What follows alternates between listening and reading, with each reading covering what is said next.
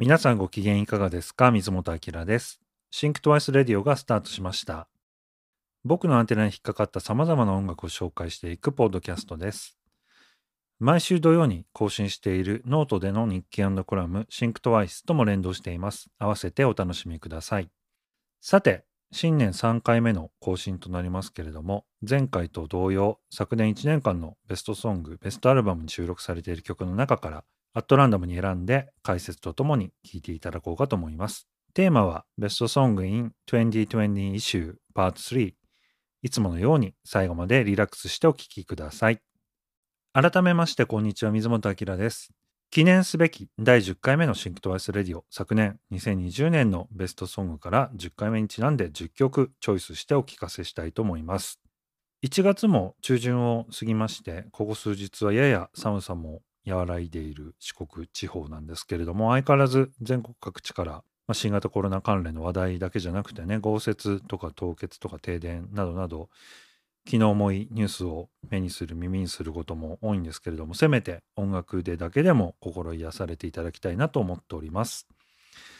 さてでは本日も粛々と参りましょう。まずは1曲目。前回かけたシャイボーイズとレーベルメイトポリバイナル。イリノイ州シャンペーンというところが拠点の老舗レーベルなんですけれどもそこから出ています女性シンガーソングライターアナ・バーチが昨年リリースしたアルバム If You Are Dreaming から Party's Over。お聴きいただきましたのはアンナ・バーチ、 Party's Over。デトロイト出身の女性シンガーソングライター、アナ・バーチ。日本盤のクレジットにはアンナ・バーチと表記されてるんですが、YouTube で自己紹介しているのを聞いてみると、アナって本人も言ってたので、アナ・バーチが正しい発音です。このアルバムが2枚目で、いくつかのバンドで活動していた彼女なんですが、2014年からソロ活動をしていると。で、今回のアルバムはサム・エビアン。この人もニューヨーク出身の multi-instrumentalist で、彼が全面的にプロデュースして、録音も彼のプライベートスタジオで行ったということです。サム・エビアン。僕はこの人が2018年に出した You Forever っていうアルバムが愛聴版で、いきなりこの2020、2020年ベストから横道にそれちゃうんですけれども、せっかくなのでこのアルバムから一曲ぜひかけたいなと思います。サムエビアンで Where Did You Go? サムエビアン Where Did You Go? 聞いていただきました。2020年のベストソングに戻りましょう。次はネオソウル行ってみましょう。LJ&J-Love で Swing Through。LJ&J-Love で Swing Through お聴きいただきました。オークランド出身のボーカリスト、ラッパー LJ、そしてボルチモア出身のプロデューサー J-Love によるアルバム Gems in the Corner Store からでした。一昨年くらいまではネオソウルってジャンルにはすごくいい作品が目白押しで紹介しきれないほどいい作品がどんどんリリースされていた印象があるんですが去年はなぜかちょっと下火になったのかなという印象がありますね。理由はちょっと定かではないんですけれどもその中でもこの作品は耳を引くいいアルバムだったように思います。では続いてボストン出身のキーボーディストでブラッド・オレンジとかチャンス・ザ・ラッパーベニー・シングスあるいはジョーイ・ドシックなど注目株のアーティストの作品に数多く参加してきた才能ある人ジェイク・シャーマンこの人が出した傑作アルバム Jake Sherman Gets Sexy から聴いてくださいモーリン名門バークリー音楽大学出身のキーボーディストジェイク・シャーマン彼が出した3枚目のアルバムジェイク・シャーマン・ゲッツ・セクシーからモーリーンでした。本当に変な曲ですよね。こういう回転数を落としたスローモーションのようなサウンドを俗にスクリューって言いましてヒップホップの世界では市民権を得ているサウンドなんですが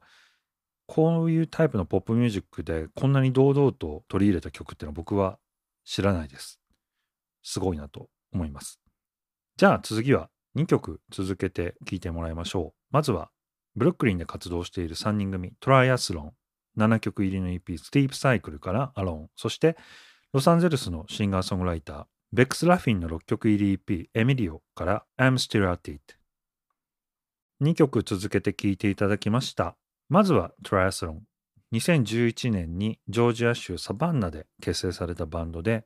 2014年にファーストアルバムロータイドを出しまして、現在までに3枚のアルバムをリリースしています。初期の頃はちょっとスミスみたいなギターロックっぽいサウンドだったのが、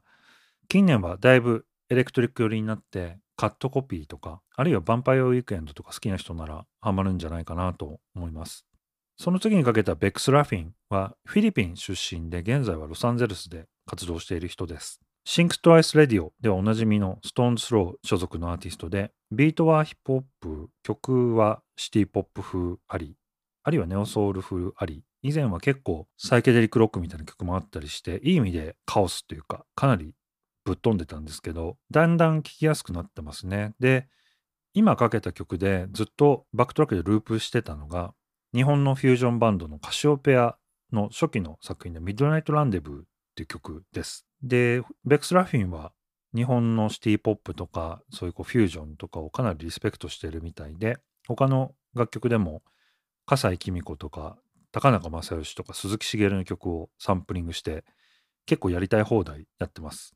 まあもちろん許諾は取ってると思うんですけれども、使い方がラフなので、取った甲斐あるのかなって聞きたくなるような雑なサウンドになってるところが、かえって面白いなと思っています。それでは次も2曲続けて聴いていただきたいと思います。まずは、ボーヨでゴーストノイズ、そしてシェアリーでゴードン・ラムゼイ。2曲続けて聴いていただきました。1曲目はボーヨでゴーストノイズ、2曲目はシェアリーでゴードン・ラムゼイでした。ボーヨ、ロサンゼルス出身のシンガーソングライター、ロバート・ティルデンの一人ユニットです。シャキシャキした音色のギターカッティング、弾むようなベースラインがかっこいいですね。ボーカルの雰囲気も相まって、僕はシーアンドケークとかサム・プレコップなんかも思い出しました。驚くべきはその年齢なんですけど、まだなんと23歳ということです。その次のシェアリーは Think Twice Radio で初めて紹介すると思いますが、スウェーデン、ストックホルムのアーティストです。本名はちょっと難しくて、エリアス・マー・フォード。 Steve Buscemi's Dreamy Eyes っていうバンドでギターを担当している人なんですが、2018年からこのソロ活動も並行してこの名義で行っています。まだアルバムは出してないんですけれど、ボーヨ同様にすごくキラキラしたギターのサウンドが気持ちよくて気に入ってよく聴いております。ちなみにタイトルのゴードン・ラムズィっていうのはヨーロッパで絶大な人気を誇るシェフ、料理人の名前です。一時期は日本のコンラード東京にも彼のレストランが出店してたらしいですし、彼が獲得したミシュランの星の数は合計で7つになるそうです。ただ、ウィキペディアによると、性格が非常に短気で、怒ると人に物を投げたり、スタッフをコテンパに罵倒するらしくて、様々な物議を醸しているシェフらしいんですね。で、えー、ラムズ・イズ・キッチン・ナイト・メアーズっていう番組が非常に有名らしくて、これは様々な問題を抱えているレストランを彼が立て直す番組。あるいは無名の若手シェフにお題を与えて彼らを叱咤罵倒しながら競わせるヘルズ・キッチン地獄の厨房っていう番組でも有名だそうです。要するにガチンコラーメン道の佐野実さんのイギリス版って感じかなと勝手に解釈しています。余談が過ぎました。次の曲は大大大大大好きなファーカスピアンの曲で Warning Sign。ファーカスピアン featuring ソモーで Warning Sign 聴いていただきました。この番組でもファーカスピアンの曲なんかかけた気がしてたんですが、プレイリストを見直してみたところ、見当たらなかったんで、僕が毎月出ている南海放送の番組の方でかけたのかもしれませんね。いわゆるインディーロック好きの人たちの間ではかなり知られた存在だと思います。以前はバンド形態で活動してたんで、未だにウェブメディアなんかではバンドって紹介をされていることが多いんですけれど、ちょっと前からジョエル・ジョンストンという人のソロユニットになっています。北アイルランドにあるファーマナ県、ここは行政的にはイギリスの一部になるんですが、そこの農村で暮らしながら、演奏はもちろん録音、ミックスなど全て一人でやっている人です。2020年には2曲新曲を発表していて、1曲は Today という曲で、そしてもう1曲がこの SOMO というロンドンで活動している、まだ多分ティーンエイジャーの女性シンガーソングライターなんですが、彼女をフィーチャリングしたこのウォーニングサイン2曲をリリースしました。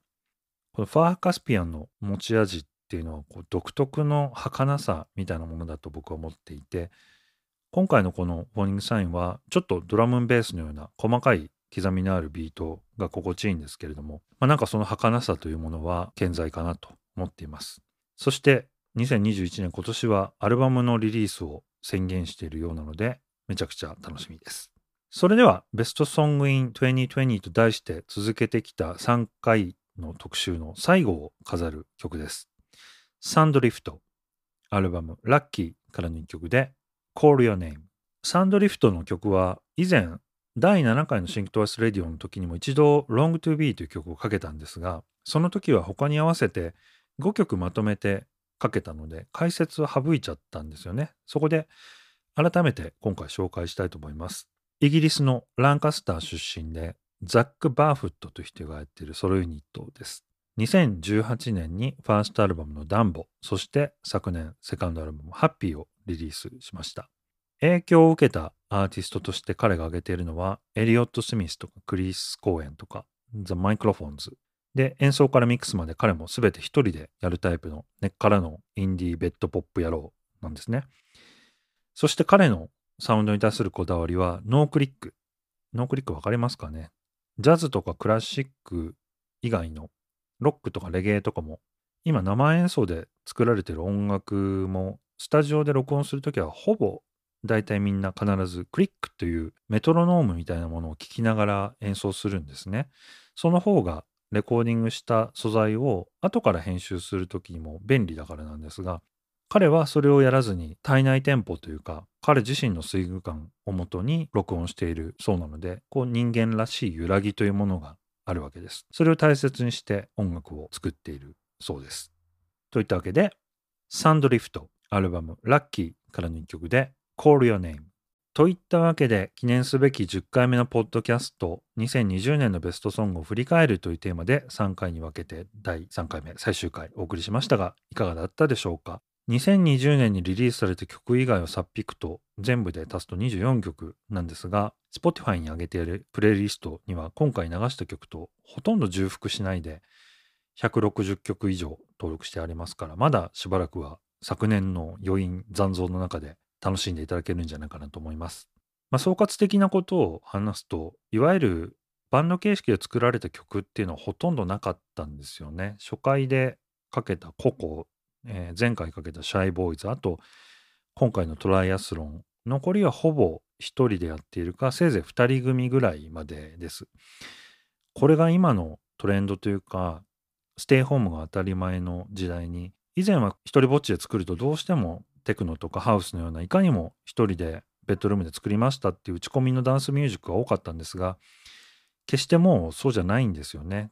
こうポップス、こう人のぬくもりがあるようなこう揺らぎのあるものが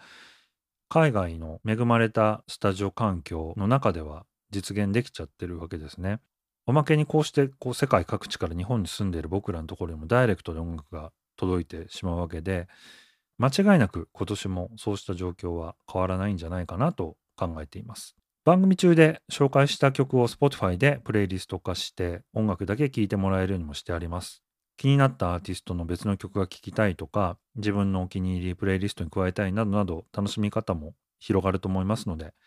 Spotify のプレイリスト版 Think Twice Radio もぜひチェックしてみてください。僕が毎週更新しているノートの方からリンクを貼ってあります。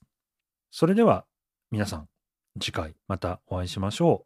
う。お相手は水本明でした。ごきげんよう。さよなら。